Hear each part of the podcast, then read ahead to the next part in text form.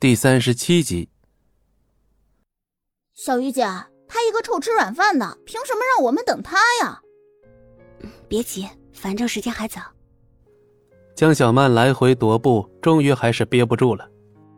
小鱼姐，我实在是想不明白，那家伙分明就是想要赖着你吃软饭，早就该赶他走了。现在你又成了跟天创签约的大功臣，那家伙不得更加的死皮赖脸的缠着你啊？我也算功臣吗？莫小鱼自嘲的笑了笑，其实他根本什么都没做。当然啦，哎，难道是庄老板的儿子看上我家小鱼姐啦？这就是未来公公的见面礼？去，净胡闹！江小曼用胳膊顶了顶莫小鱼，半开玩笑的说。莫小鱼没好气儿的白了江小曼一眼。就在这时，一辆宾利缓缓驶来，停在了二女面前。哇，小鱼姐，这辆宾利好像是全球限量一百辆的那一款哎！江小曼两眼放光，恨不得立刻坐上去。矜持点儿，不就是一辆代步工具，至于兴奋成这样？莫小鱼有些无奈。然而就在这时，车窗缓缓落下，露出了一张熟悉的面容。还不上车？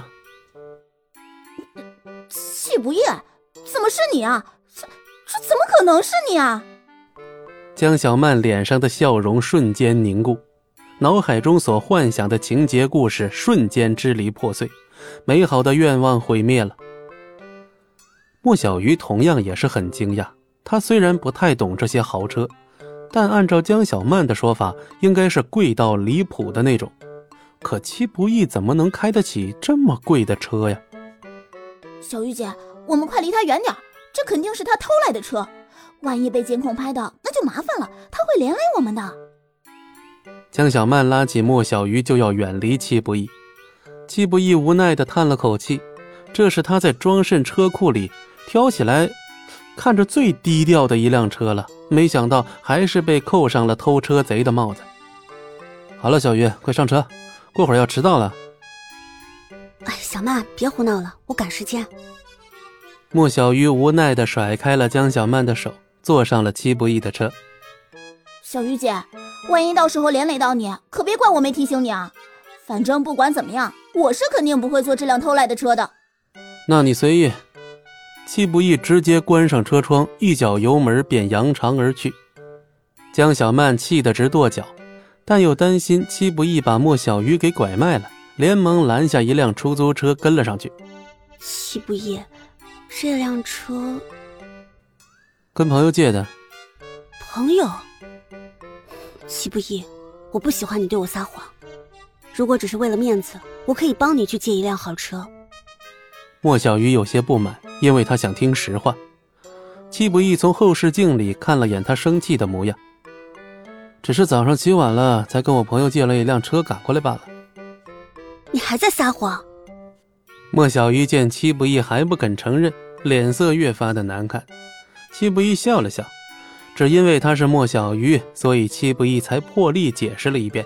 不管他信不信，也只此一遍。莫小鱼见戚不义不说话，本能的以为他心虚了，心里不禁更加恼火。我知道你怕在他们面前丢脸，这你可以跟我说。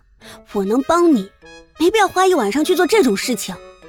但是让莫小鱼没想到的是，他分明已经给戚不义台阶下了，可是戚不义非但不领情，反而还一言不发，摆出一副死猪不怕开水烫的架势。喂，听到我说的话没有？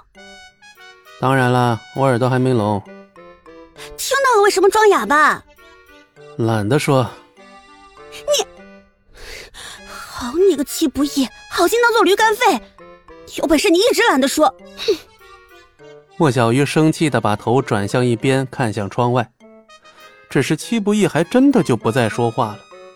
这莫小鱼气得牙根痒痒，他从来没被一个男人气成这样过。结果戚不义还真就一个字儿没有再说过，把车开到了订婚宴所在的酒店——美豪国际大酒店。是姑苏城内数一数二的酒店，据说这里的宴席已经预定到了四五年之后，而且还不是寻常人有资格下定的。尽管如此，戚家还是包下了整家酒店，不光是为了面子，也是彰显家族实力的一种方式。莫小鱼这才注意到，戚不义正目不转睛地盯着一个方向。这一刻，莫小鱼感觉眼前的戚不义如此陌生。本集播讲完毕，感谢您的收听，我们精彩继续。